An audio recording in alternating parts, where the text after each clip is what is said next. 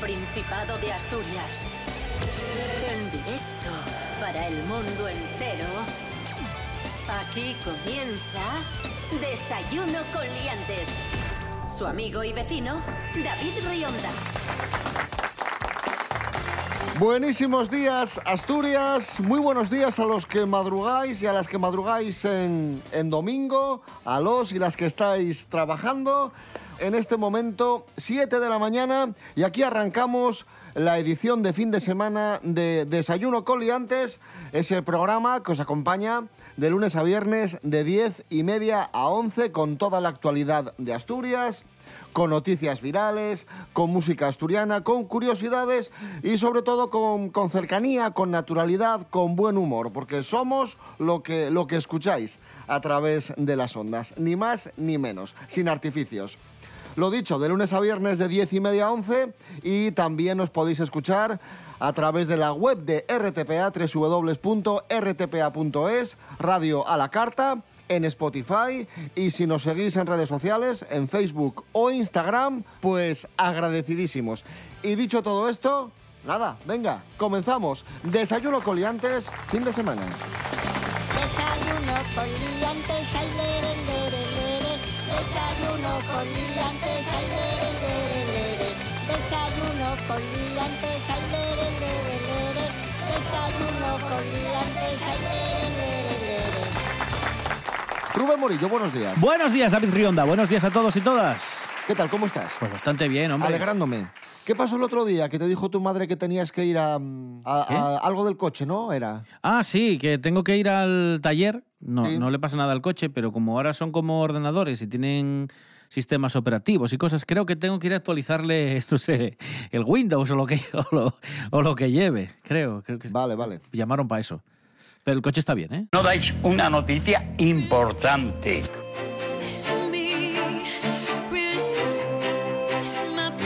6 de cada 100 partes a seguros son fraude en Asturias. Accidentes en carretera que no se sufrieron.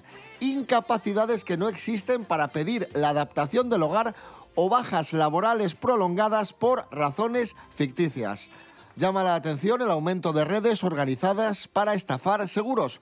Asturias aquí está en octava posición. Son datos de un barómetro de línea directa y ampliando este informe, casi el 34% de los conductores asturianos justifican engañar a su compañía de seguros.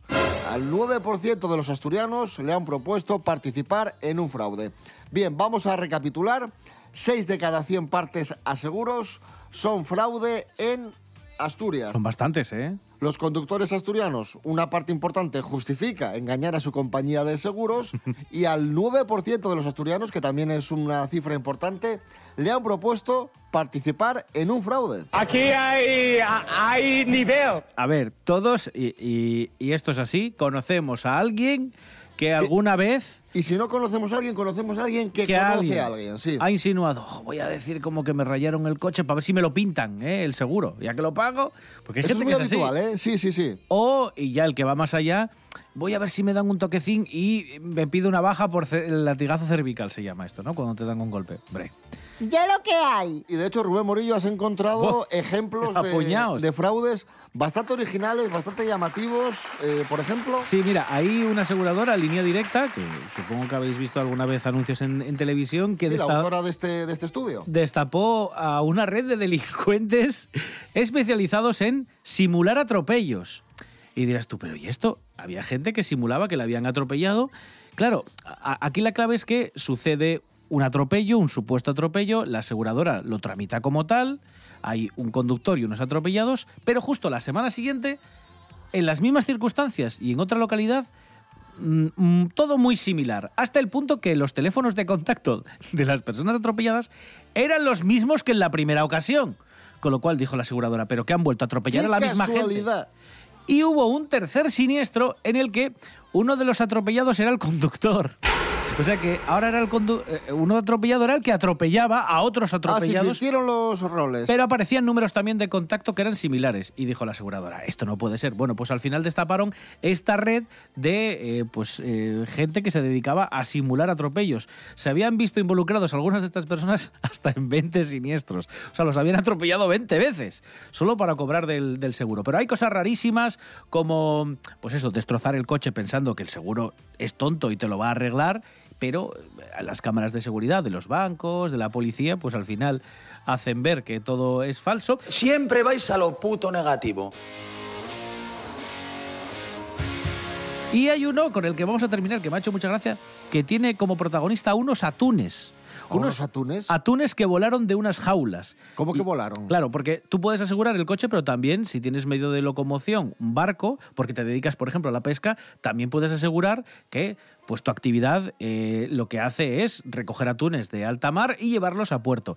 Y si por lo que sea un vendaval, una tormenta, te estropea el barco y pierdes la carga, que está valorada en bastantes miles de euros, pues alguien te lo tiene que, que asegurar, que, que te estás jugando la vida. Bueno, pues esto es lo que sucedió, una empresa que aseguraba llevar atunes en jaulas desde alta mar hasta puerto, pues declaró que se le habían perdido los atunes y que valían dos millones de euros. Que no sabía qué había pasado, que había habido una tormenta, pero que los atunes salieron de sus jaulas, no saben si volando o cómo, y que les tenía que pagar la aseguradora dos millones de euros. Bueno, la aseguradora, que no es tonta, investigó los hechos y observó que la posición geográfica donde decían que habían desaparecido los atunes no concordaba con los puntos de recogida que indicaba el diario de navegación del barco. Es decir, que estaban mintiendo. No habían cogido ningún atún y ellos decían que se los habían robado o que el vendaval se los había llevado por arte de magia fuera de las jaulas. España no es un jardín de infancia, aunque en ocasiones es verdad que lo parece.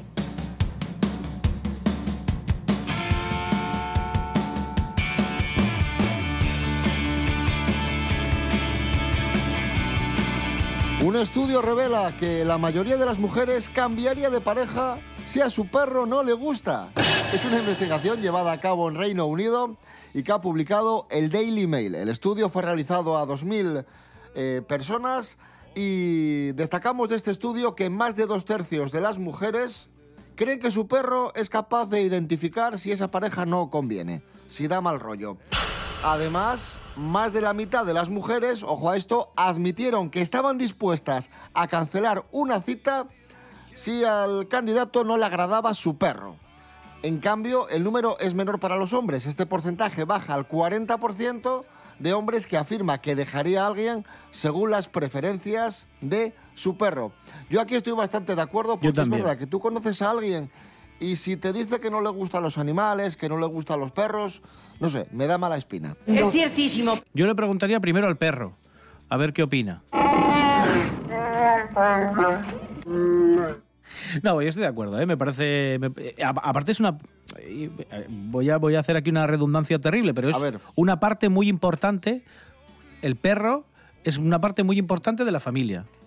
Eh, y más eh, hoy, hoy en día, que convivimos con muchos animales y hay gente que pues sí, les da un trato como si fuese un hermano o un hijo y ese animal tiene que llevarse bien con tu futura pareja. Eso es ciertísimo.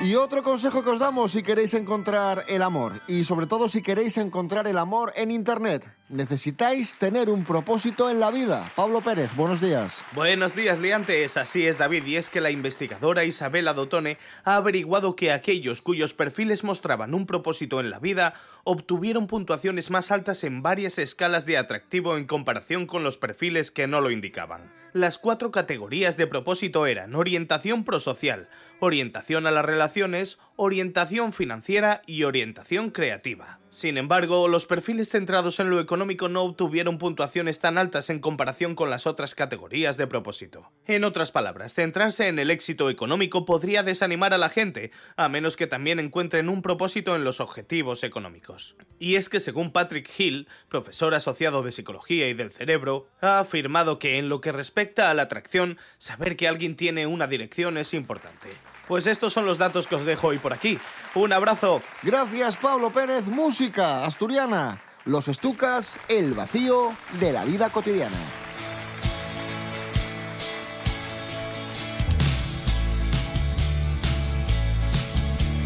Sueños ilusorios bloquean tu plano emocional. Tantas emociones selladas se ciernen sobre ti. Como ave que revolotea por tu apartamento. Llega la mañana y se va a buscar su identidad. Cuál agonía en la edad de la maldición. Hipersensible al recuerdo, todo es soledad. Solo las canciones más tristes te parecen bellas.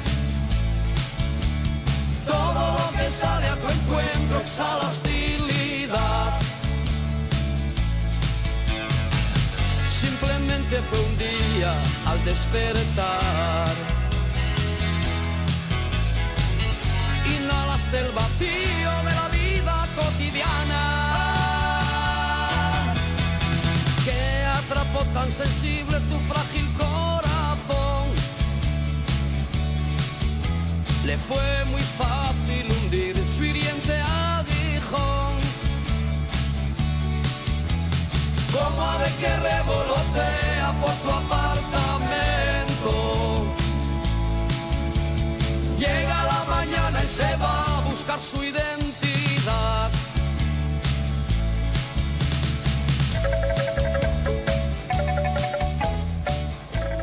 Desayuno con liantes.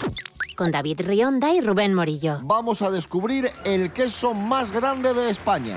Carlos Herrera, buenos días. Señoras, señores, buenos días. Me alegro. ¿Qué tal? ¿Dónde ¿Cómo se encuentra este queso? En Cantabria. ¿eh? En Ruilova. En este pequeño municipio ya tenían un, un récord de queso fresco de 70 kilos, pero este año ha llegado, lo ha superado un pedazo de queso de 120 kilos.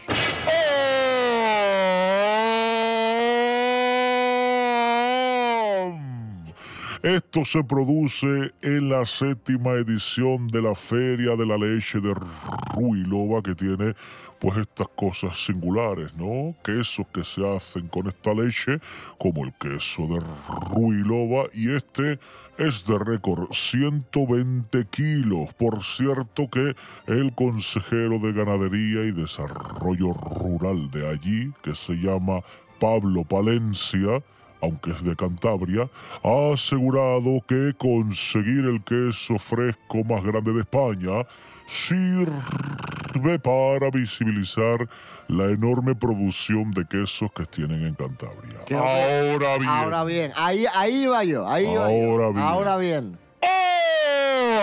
La región quesera más importante de Europa, por mucho que se afanen en hacer cosas, está en Asturias. Y punto. Y otro bocado. Y otro bocado. Y una hogaza de pan y.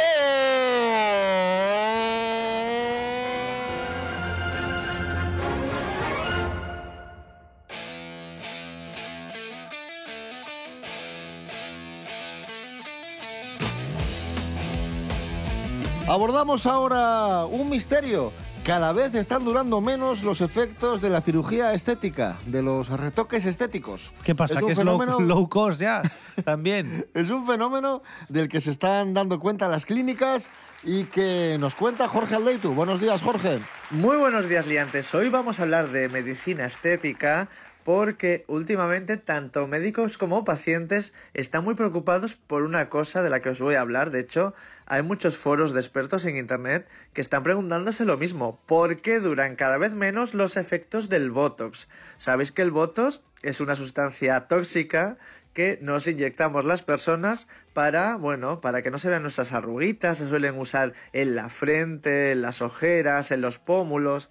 El nombre Botox es una marca comercial que empezamos a usar hace 20 años y acabó convertida en el nombre del genérico y lo usa muchísima gente. El año pasado solo en España se vendieron 332.000 viales de este medicamento con fines estéticos.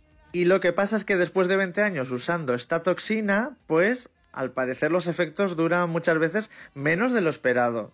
Y la respuesta puede ser por dos factores. Una es por las manos que las maneje, es decir, si no se manipula de forma correcta, se reducirá la efectividad. Y otra está en los pacientes que a veces abusan mucho de la toxina y el organismo desarrolla anticuerpos para acortar los efectos. Claro, el cuerpo se quiere defender de esa toxina en nuestro cuerpo. Ya sabemos un poco más del Botox, liantes. Un saludo. Gracias, Jorge Aldeitu. Esto es Desayuno Coliantes en RPA, la radio autonómica de Asturias. ¡Qué guapísimo!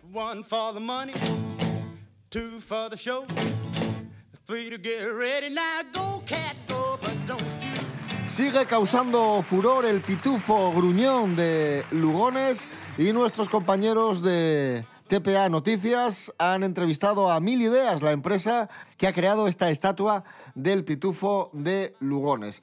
Mil Ideas, la empresa creadora de, de la figura, trabaja también con otras marcas conocidas como Lego o Marvel y prepara una exposición de Asterix y Obelix en Francia. Solo en Bruselas, donde nacieron los personajes, los pitufos, hay otro pitufo del tamaño del pitufo de Lugones. Anda. Y en una entrevista con nuestros compañeros de TPA Noticias, Laura Hernández, la gerente de Mil Ideas, asegura que no se esperaban que tuviera tanto éxito y en la zona ya han contactado con ellos para aprovechar el tirón. Y está causando sensación hasta a niveles eso de que nos están contactando muchos negocios para pedirnos eh, qué podemos tener nosotros en nuestro local que de pitufos. Pues queremos una minifigura, queremos merchan, queremos estamos ya con pitufos cerrando cerrando muchas ideas para poder pasar a la gente y que, y que puedan comercializar estos productos en, en la propia localidad. Y ojo, que dado el éxito del pitufo de Lugones, hay más sitios que quieren ahora su propio pitufo y parece que de haber más será también en Siero. Así que cuidado que en los próximos meses tengamos más pitufos en el concejo de Siero. La pitufomanía ha llegado al Principado de Asturias. Cuidado, ¿eh? No mucho, no. Sobre todo muchísimo. Grandísimamente mucho.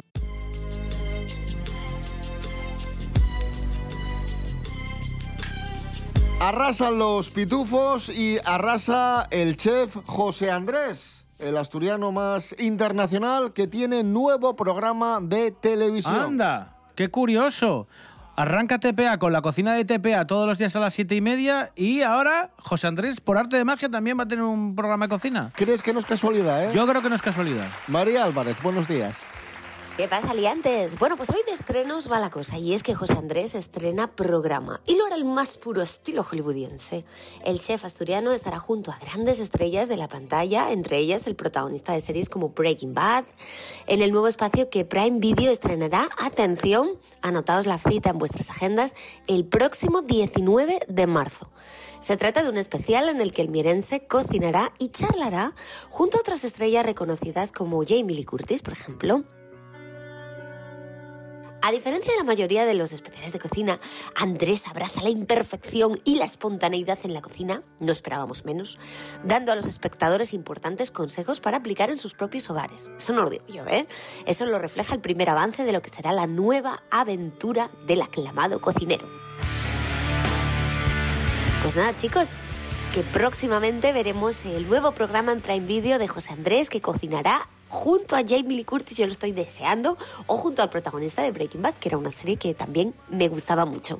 Así que muchísima suerte para este chef asturiano que estrena en la plataforma gestionada por Amazon el 19 de marzo, repito, eh, el principal reclamo del Dinner Party Diaries. ¡Hala! Un beso, chicos. Hasta luego. Gracias, María Álvarez. Escuchamos a Amistades Peligrosas, Nada que Perder.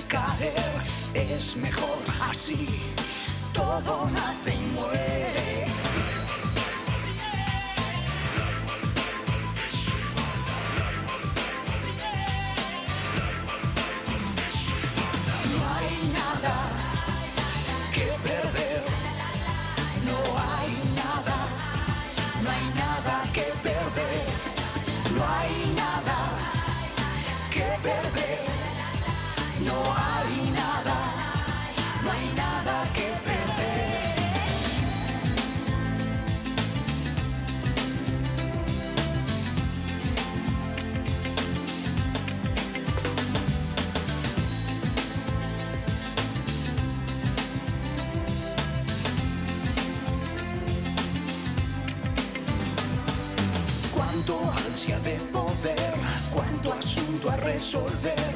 Corta el rollo tú o yo, todo nace y muere. Cuántas penas, cuánto mal, cuánto intento y sigue igual. Es mejor así, todo nace y muere.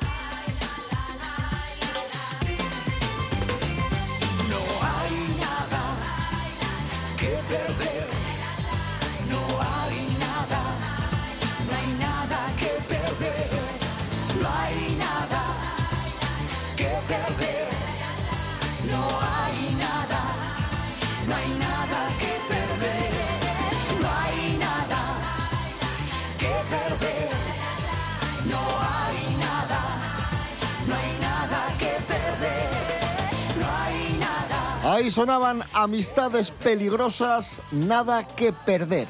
Y aquí, en Desayuno Coliantes, no tenemos tiempo que perder con Miguel Ángel Muñiz. Muy buenas, Miguel Buenas, Ángel. ¿Qué tal, Jimmy? ¿Qué tal? Cumple 69 años el actor Jeff Daniels.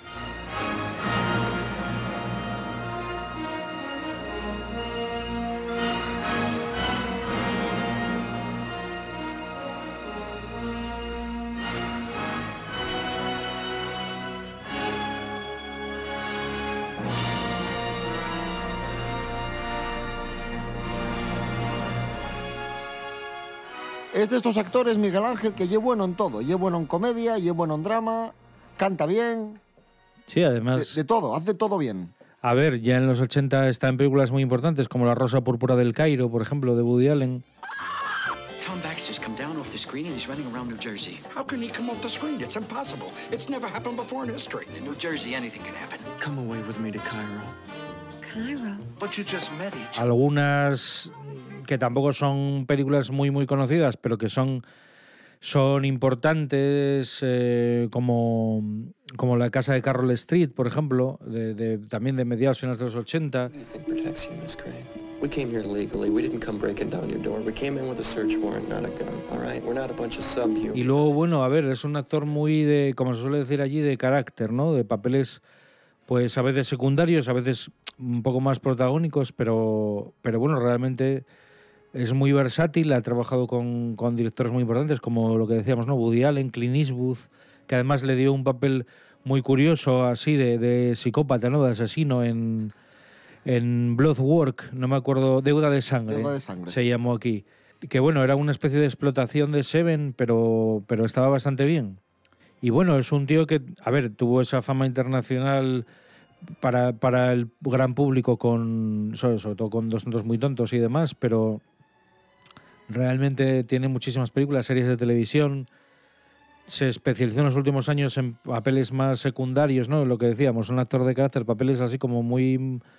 Como de alguna forma perimetrales a, a la historia principal, pero que bueno, que tienen su importancia, ¿no? Y- Pero tiene, tiene, muchísimo, tiene muchísimo mérito porque, como tú dices, asocias a Jeff Daniels con dos tontos muy tontos, haciendo de, de tonto y haciendo reír, haciendo básicamente el payaso. Te podrías haber quedado con esa imagen, pero es que después, por ejemplo, le vemos en, yo qué sé, en películas como Looper, por decirte una, y, y te lo tomas en serio. De, de lo bueno que es el tío, de cómo cambia de registro con, con Sí, a ver, y, tiene, ya te digo, la, la- la desventaja de que no era, por ejemplo, como Jim Carrey, que era fundamentalmente un cómico reconvertido en actor. Jeff Daniels era un tío que venía del teatro, que se había formado, pues, compañeros suyos, por ejemplo, como, como Christopher Reeve, y mm, había hecho obras más bien dramáticas y películas también de un corte serio, ¿no? Pues ya fuera eh, thriller, eh, policíaco, cine negro, todo lo que quieras, pero pero películas serias y cometidos serios. Y tiene, yo creo que es alguien que transmite una cierta simpatía. Y de hecho, bueno, uno de. Más que los tontos muy tontos, en mi caso, yo lo identifico más en los años 90, cuando, cuando era chaval, lo identifico mucho con Speed, la película de Jan de Bond, porque él es el compañero de Keanu Reeves, que, que muere a la mitad de la película en esa bomba trampa en, en la supuesta casa del malo de Dennis Hopper, ¿no?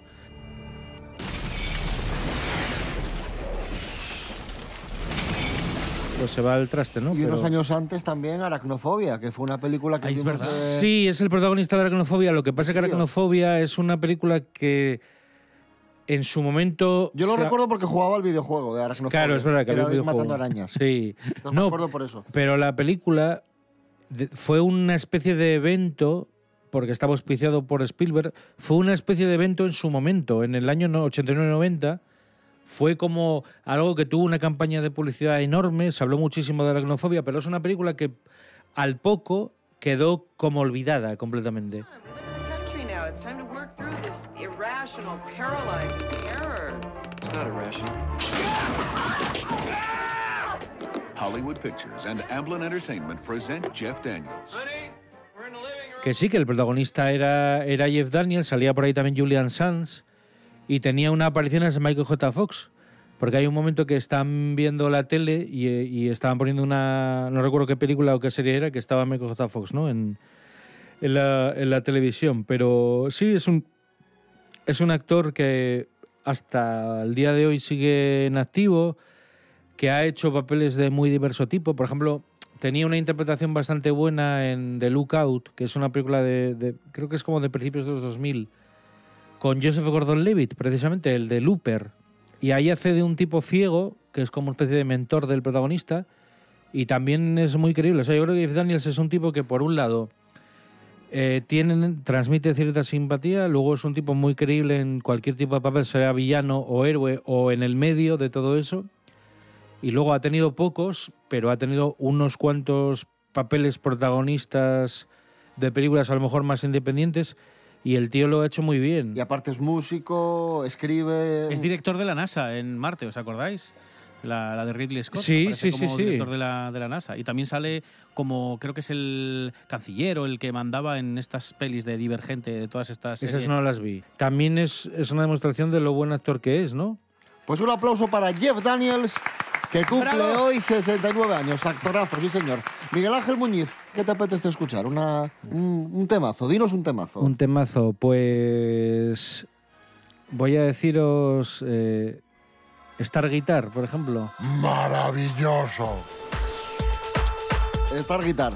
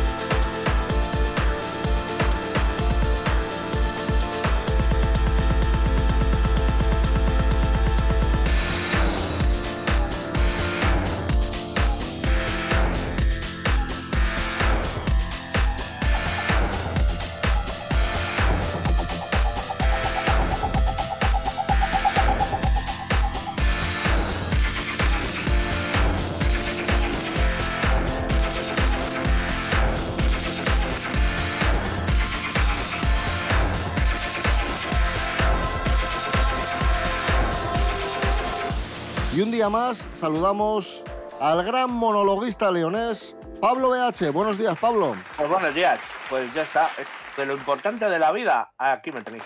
Aquí hay, hay nivel.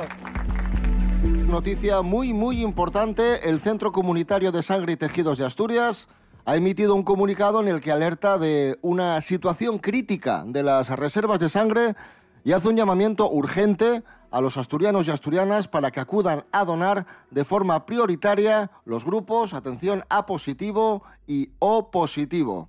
Explican que los requisitos para poder donar son tener entre 18 y 65 años de edad, pesar más de 50 kilos, gozar de buena salud y disponer de 10 minutos. Solo 10 minutos. Si en los últimos días hemos estado pachuchos, hemos eh, tenido un proceso infeccioso, deben transcurrir 15 días eh, tras la curación para poder donar. Y esto es eh, lo más importante, ¿dónde podemos donar? Existen puntos fijos para hacerlo en la calle Emilio Rodríguez Vigil, en Oviedo, Donato Argüelles número 20, Yuría 37, en Gijón y en la Plaza Santiago López número 1 en Avilés. Y además hay unidades móviles para extracciones en distintos puntos del Principado.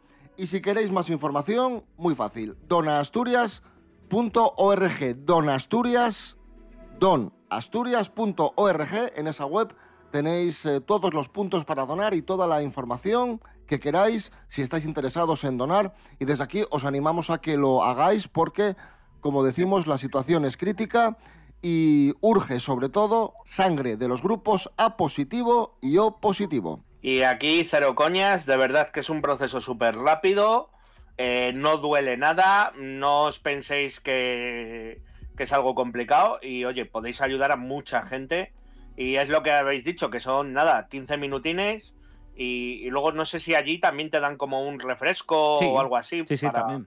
Entonces, mira, perfecto, gratis. Claro. Y que luego cuando vamos al hospital si- siempre pensamos eh, desde, desde nuestro punto de vista cuando no necesitamos. Eh, pero tú imagínate que te toca ir un día al hospital y por lo que sea, eh, la sangre no aparece de la nada, no hay un grifo de sangre. Ha habido alguien solidaria que te la va, te la va a ceder de forma completamente altruista y, y gratuita. Así que, Jolín, colabora también. Y el día de mañana te puede hacer falta a ti.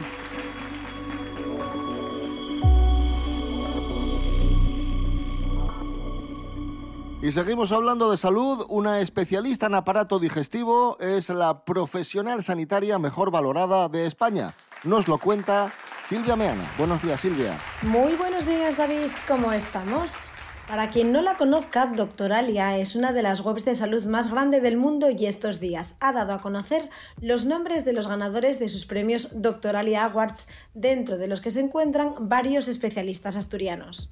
La ganadora ha sido Laura García Isidro, especialista en aparato digestivo. En segunda posición encontramos a los doctores Pedro Villavella, experto en argeología y cirugía vascular, y Manuel Moro, otorrinolaringólogo, y en tercera plaza se encuentra el especialista en endocrinología Alfonso López. Los Doctoralia Awards reconocen a los especialistas mejor valorados del país, no solo por sus compañeros de profesión, sino también por los propios pacientes. Lo que se busca con esto es poner en valor la trayectoria del profesional sanitario y su aportación a la sociedad. Además, Doctoralia cuenta con un servicio llamado Pregunta al experto, en el que los profesionales resuelven dudas a los pacientes de forma anónima y totalmente gratuita. Gracias, Silvia Meana. Estamos en Desayuno Coliantes en RPA, la radio autonómica de Asturias. Eso es ciertísimo.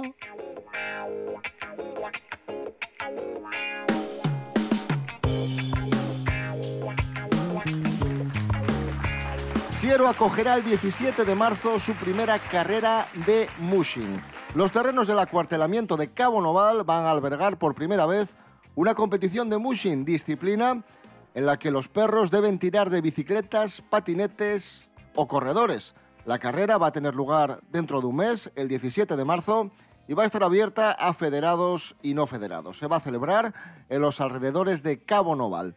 Es la primera vez que veremos el Mushin en Siero. Lo cuenta Cristina Fernández, que es miembro del Celtas Tour Mushin Team. El mushing tiene el origen en los perros que iban en trineo y con el paso de los años pues, se ha ido pasando a tierra. Entonces hay diferentes disciplinas, desde carros tirados por cuatro, seis, ocho perros, hasta patín, bicicleta y correr con el perro.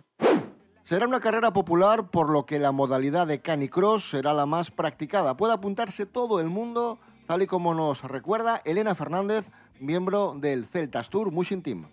Eh, hay, de hecho, categorías de, para críos pequeñitos hasta veteranos, con lo cual es- el, el abanico es muy amplio. Y lo mismo para los perros. momento- Entre 20 y 40 más o menos diría que es, que es el perfil, vamos, que so- sobre todo es donde, donde más apuntan. Solo hay dos clubes federados en Asturias, en Llanera y en Pravia. El objetivo es que el año que viene esta prueba puntúe en la Liga Nacional. La carrera Mushing de Siero, Cabo Noval, próximo 17 de marzo. Y Rubén Morillo tiene anécdotas sobre esta disciplina que quizá hayamos visto así un poco de, de pasada en algún vídeo de YouTube o en algún vídeo de TikTok que nos haya llegado, pero que no es muy conocida. Mucha gente piensa que esto es completamente novedoso, pero esto eh, a día de hoy se sigue haciendo. Es una forma de transporte en, el- en los países nórdicos. De hecho, es eso, es la forma de transporte nórdica eh, caracterizada por, por esos perros de, de tiro y de esquís, que, que era como se desplazaban por las superficies nevadas con rapidez. ¿Qué ha pasado? Que esto, con el paso del tiempo y también porque hay menos nieve, se ha ido adaptando a, a directamente tierra, o sea, a entorno de, tierra. No tanto van ahora con esquís, sino que a veces llevan ruedines, llevan tablas preparadas para, para ello. Y el término mushing viene de pues, la lengua francesa, algo así que significa como adelante, eh, vamos, es como una interjección también para venga, vamos allá. Y bueno, pues en la actualidad este término mush no se suele utilizar porque sí que es cierto que engloba todas las disciplinas de arrastre de, perros, pues de todo este tipo de elementos. Se suele conocer como musher al guía, ¿no? Al perro principal que guía a los demás, que habitualmente suelen ser, pues eso, perros nórdicos preparados para, para ello, pero que cualquiera puede, puede utilizar. Y hay muchas modalidades dentro del mundo del mushing, como el canicross, que es el más conocido, que de eso es de lo que básicamente estamos hablando y podíamos escuchar que Elena lo mencionaba. También hay bicicleta de nieve que está arrastrada por perros, también está el esquí tirado por perros, que es el, el habitual, el que bueno, pues tiran con esa cabinilla, hay también de triciclo, hay kart, hay un montón de, de modalidades, pero todas se engloban dentro de, del mushing. Pues muy interesante. O sea, yo una lástima porque para mí, para hacer mushing, necesito camuflar a cinco bueyes disfrazados de perros, pero oye, está chulo. Y hay que cambiar la expresión porque es francesa, como bien de- habéis dicho. Entonces no lo podemos llamar mushing porque aquí en francés nada. Lo teníamos que llamar eh, perling. o, o algo así. A ver. ¡Es usted imbécil! Escuchamos a Pablo Valdés, Asbury.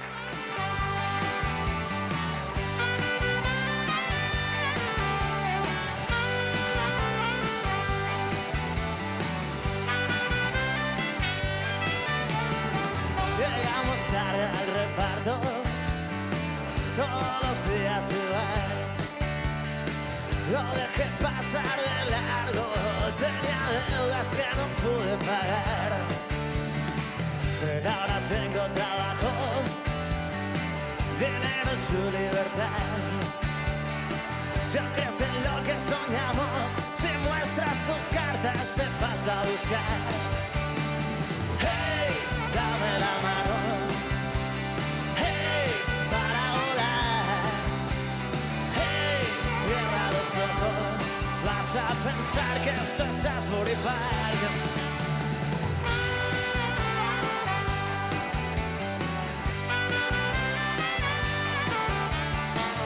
Tus labios rojos pintados, la camiseta de Babylon Chat. Esta noche hay un concierto, vamos a la catedral.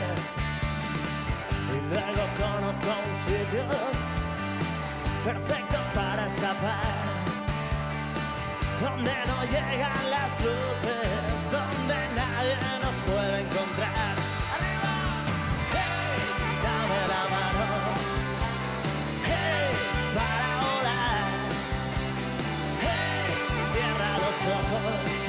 Vas a pensar que esto es Park. ¡Hey! Sueña conmigo. ¡Hey! Una vez más. ¡Hey! Cuando despierte, toma mis alas para Seguimos en la sintonía de la radio autonómica de Asturias. Vamos con un señor que ha sido viral estos días. Se llama John y está llevando a cabo un experimento. Un experimento bastante extraño y sin A cualquier demasiada mierda lógica. lo llamas experimento. Sí, sí, sí, ya verás. Quiere comer pollo crudo durante 100 días hasta que me ponga malo, hasta que me hospitalicen.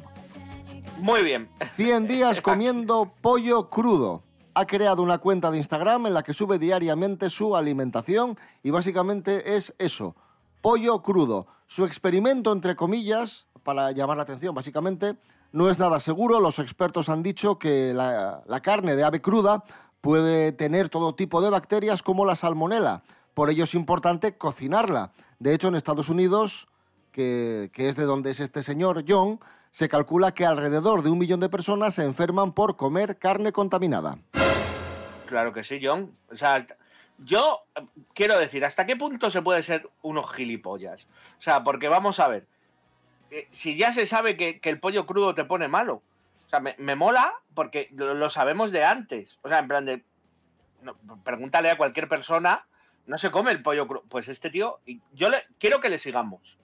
Quiero que le sigamos porque antes o después vamos a tener que hacer la noticia de fallece el científico John, John, eh, veneno de serpiente, eh, mito o realidad. Vale, estoy un poco en shock ahora mismo. A John no le va a pasar nada bueno con esto, ya os lo adelantamos. Eh, Rubén Morillo, hay otros muchos, otros muchos figuras que intentaron hacer cosas similares y acabaron mal. Sí, hubo gente que murió. Eh, no sé si recordáis un, un challenge, un reto de estos virales de, de hace un par de años. Se hizo súper famoso y consistía en grabarte saliendo de los coches automáticos americanos, ir caminando a la par que tu coche y luego volver a subirte para tomar el control del coche. Es decir, es como dejar el coche no en punto muerto, sino en primera velocidad, que va muy despacito, y eh, mientras el coche va caminando, tú abres la puerta, bajas del coche y haces una especie de baile caminando, pues eso, en paralelo a, a tu coche. Hubo gente que no pudo subir de nuevo al coche a tiempo y acabó estrellándose o cayendo por un precipicio, por un barranco más bien, Ah, eh, que fue lo que le sucedió a un muchacho que perdió la vida haciendo esta cosa que se llamaba el Kiki Chona Challenge o algo así.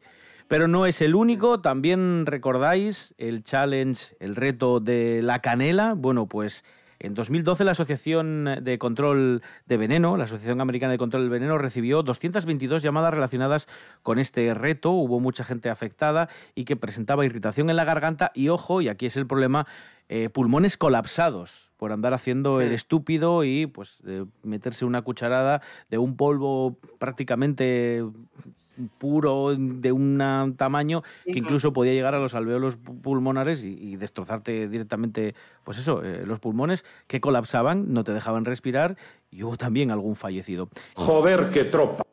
Yo es que no lo entiendo, de verdad. No sé si ya es que nos faltan depredadores naturales y, y- y la selección natural tiene que escoger estas cosas. Pero es que, joder, o sea, yo puedo entender estos retos virales en plan de. o, o los filtros y todo esto. Pero coño, a mí una cuenta de Instagram me dice, ala, y ahora te suicidas. Digo, no, ahora te suicidas tú, gilipollas. ¿Sabes? A ver, hay retos virales y retos virales. Una cosa son los bailecitos o alguna de esas cosas que dices, bueno, como mucho, lo único que pierdo aquí es la dignidad, que, que, bueno, si tienes TikTok ya la has perdido hace muchísimo tiempo, así que a peor no puedes, no puedes ir. Pero, coño, tener sentido común, gente, ¿vale? No seáis como John, el pollo enferma eh, y hay cosas así. Hay cosas así. Houston, tenemos un problema.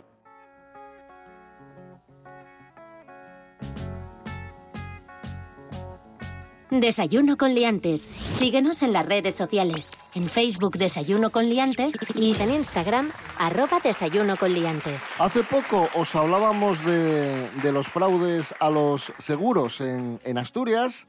Y ojo a la historia que tenemos hoy. Esto no ha sido en Asturias, esto ha sido en Italia, pero la noticia ha sido viral.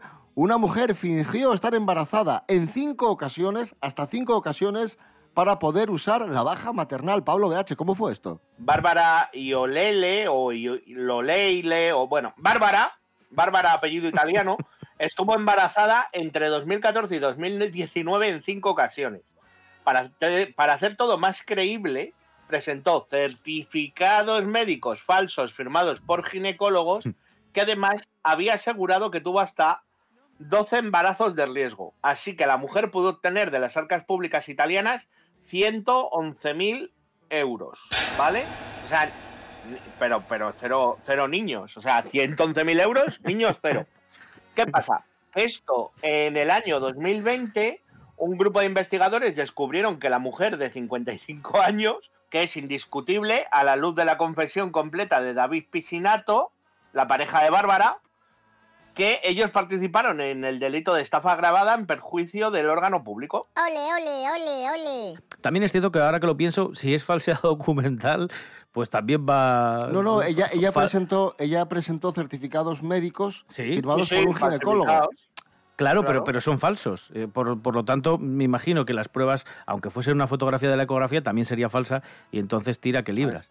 Eh, no, es Pero alucinante. allí puesto el certificado médico era del doctor Ecker, ¿sabes? Y, y para adelante decía, sí, sí, está embarazada. Yo- Sí, Tenía, bueno. La ecografía era la misma, ¿sabes? La, la ecografía estaba en JPG y, y la tenía allí. Y en Comic Sans Pero- ponía certificado en Comic- médico. En camisa, firmado. ¿De qué? Bueno, yo admito que, que alguna nota de, de que estaba malo en el colegio firmado por mi madre hecho. hecho y eh, creo que me tiré. Pero es que las madres también fomentan eso. Al menos la típica madre española, si, si la entrada a la piscina para menores de 6 años son 3 euros o es gratis, tú tienes 6 años o 7, y si te preguntan, dices, tengo 5. Ya está. O sea, también tienes que aparentar un poco, pero yo creo que todos lo hemos hecho. No voy a decir ninguna falsificación Pero- más, pero ya porque prescribió. esto es una radio autonómica. Ya prescribió, y no Pablo. Pero sí, yo admito, eh, piscinas municipales de León, creo que os debo mínimo pues unos 40, 50 euros de piscina. Ay, ay, ay, ay, ay, ay, ay. Seguimos adelante en la radio del Principado de Asturias, en este desayuno coliantes. Shakira saca en breve nuevo disco. Atención, informa Lorena Rendueles. Buenos días, cuéntanos. Buenos días, liantes. El nuevo álbum de Shakira ya tiene fecha de lanzamiento, el próximo 22 de marzo. El título del mismo sigue el hilo de las últimas colaboraciones que ha hecho, ya que está sacado del estribillo de su tema con Bizarrap. Las mujeres ya no lloran. Con esta frase y su colaboración con el DJ y productor argentino, la colombiana volvió a la primera línea de la industria musical, cantando el desamor sufrido en su relación con Piqué. Se cree que el álbum será en la línea de sus colaboraciones con Ozuna en Monotonía, Raúl Alejandro en Te Felicito o Copa Vacía con Manuel Turizo, todas ellas con tinte autobiográfico. La artista publicó en redes una fotografía en la que aparece con lágrimas que son diamantes y dice que este álbum no lo ha creado sola, sino con todos sus seguidores que la han acompañado en cada paso. Relata que al escribir cada canción se reconstruyó a sí misma, transformando esas lágrimas en diamantes y su vulnerabilidad en resiliencia. Este será el decimosegundo álbum de Shakira, ya que aparte de las colaboraciones, no sacaba disco de estudio desde hace siete años cuando publicó El Dorado. Hasta la próxima, leantes. Gracias Lorena Rendueles y en este nuevo disco de Shakira tendremos su famosa canción con Bizarrap, que ahí suena, la sesión 51 era, ¿no? No, 53, 53, 53, bueno, anda, pues mira. 53. Para tipos como tú.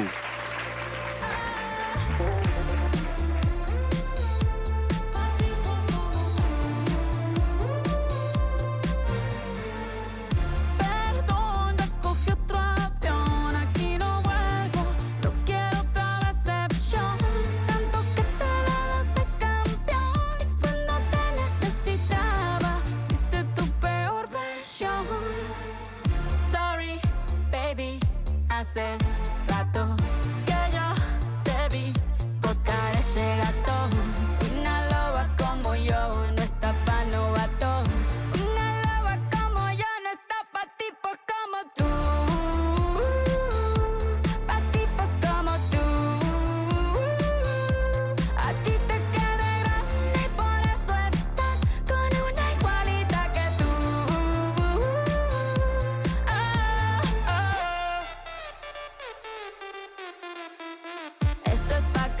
Esto es pa' que te mortifique, mastique, trague, trague, mastique. Yo contigo ya no regreso ni que me llore ni me suplique. Entendí que no es culpa mía que te critique. Yo solo hago música, perdón que te salpique. Me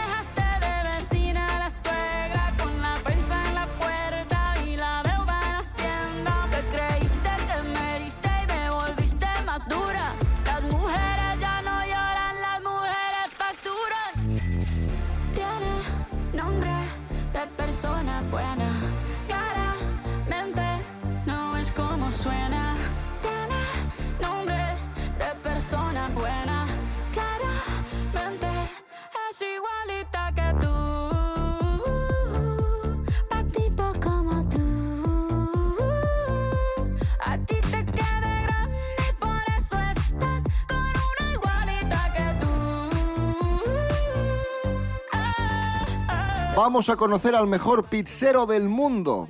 Se llama Franco Uno de los Pepe. hijos de Bárbara. Perdón. Se llama Franco Pepe. Carlos Herrera, buenos días. Señoras, señores, buenos días. ¿Qué tal? Me alegro. Sí, el mejor pizzero es este señor Franco Pepe, según los Best Pizza Awards, que son los premios de la mejor pizza. Y dice que no tiene una receta mágica, solo hay estudio y conocimiento. Tiene este señor un restaurante, Pepe Ingrani, y allí recibe cada mes a 14.000 personas que vienen de todo el mundo para probar sus manjares.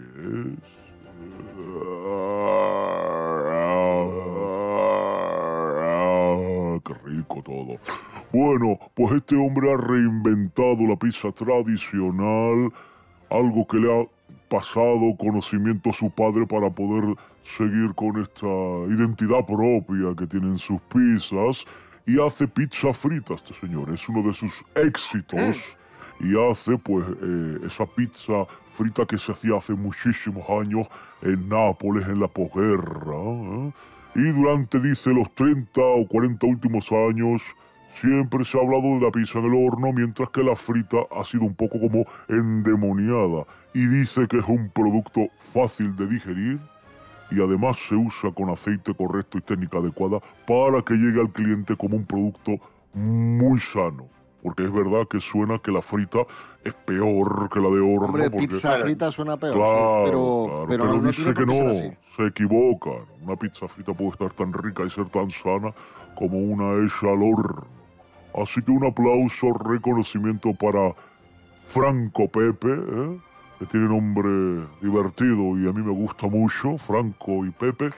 Y bueno, pues nada, eh, enhorabuena para este señor. ¡Ay, madre mía! Ah, ah, ah. Parece un barco, pero no es mi deleite de la cocina. ¡Ay, qué maravilla!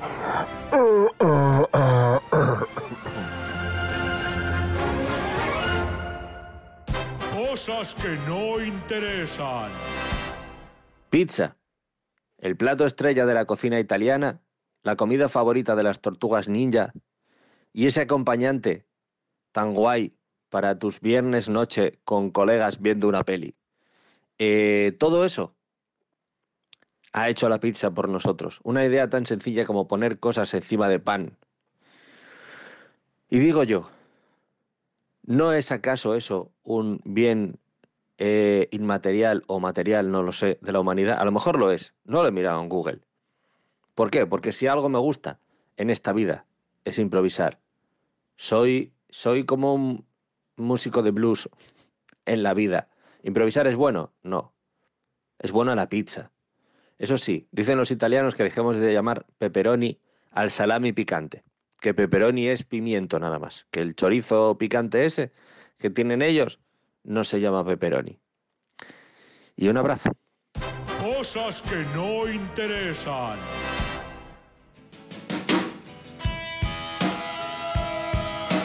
Conocemos a continuación el truco viral de una madre para saber si su hijo ha llegado a casa después de una noche de juerga. Beca Artiz, buenos días. ¿Qué hay, liantes? Pues resulta que una madre se ha hecho viral en TikTok por mostrar el truco que utiliza para saber a qué hora llegan sus hijos a casa de madrugada. La idea es simple, pero eficaz. Consiste en colocar una olla con cucharas en la manilla de la puerta y una vez que las víctimas, que son sus hijos llegando al estantes, abren, las cucharas caen, produciendo un estruendo muy fuerte. Esto vale para hijos y vale para el marido. Bueno, el truco está bien. Está bien, no está mal, pero ¿para qué nos sirve? No está mal para madres que tienen hijos un poco inocentes, o para madres del centro-sur de España, porque esto con las madres de aquí, una madre del norte, ya te digo yo, que no hizo falta cuchares, ni cuchares ni pota. Además, los asturianos, cuando volvemos a casa de Felicia, somos muy pícaros a la par que osaos, y las madres asturianas tienen que estar como a otro nivel. Cuidamos de un truco. Por ejemplo, un guaje normal, bien de fiesta, entra por la puerta, como santo inocente que lle, pero un asturiano sabe que su ma va a estar esperándolo con la zapatilla en la mano. Entonces, astuto como un zorro, entra por la ventana. Y ahí entra el poder de una madre asturiana que ya se goleó la trampa, ya echó fire en el reborde del suelo para que te metas la primera hostia, patines, no puedas subir. Y aparte ya cambió todos los muebles del sitio, porque sabe que a oscures no vas a ver tres en un burro, y ya los muebles van a hacer todo el trabajo por ella. Eso sí un buen truco. Supera eso, TikTok. Buenos días a todos. Gracias, Beca Artiz. Y cerramos ya. Nos, eh, nos vamos. Regresamos mañana a las diez y media de la mañana, no sin antes escuchar Waterloo de ABBA, que será reeditado el próximo 5 de abril, remasterizado y en distintos formatos, empezando por un doble LP de vinilo. Así que regreso de ABBA, bueno, regreso entre comillas, reedición del disco más famoso de ABBA, próximo 5 de abril. Ahí suena Waterloo de ABBA. Mañana a las diez y media más y mejor, Rubén Morillo. David Rionda. Hasta mañana. Hasta mañana. Pablo BH, gracias. Oye, pues un placer, como siempre, me lo he pasado muy bien. Y he aprendido mucho de pictas y de eh, engañar a, a- a Italia. Así que nada, eh, un abrazo de Asturias, pasad buena semana.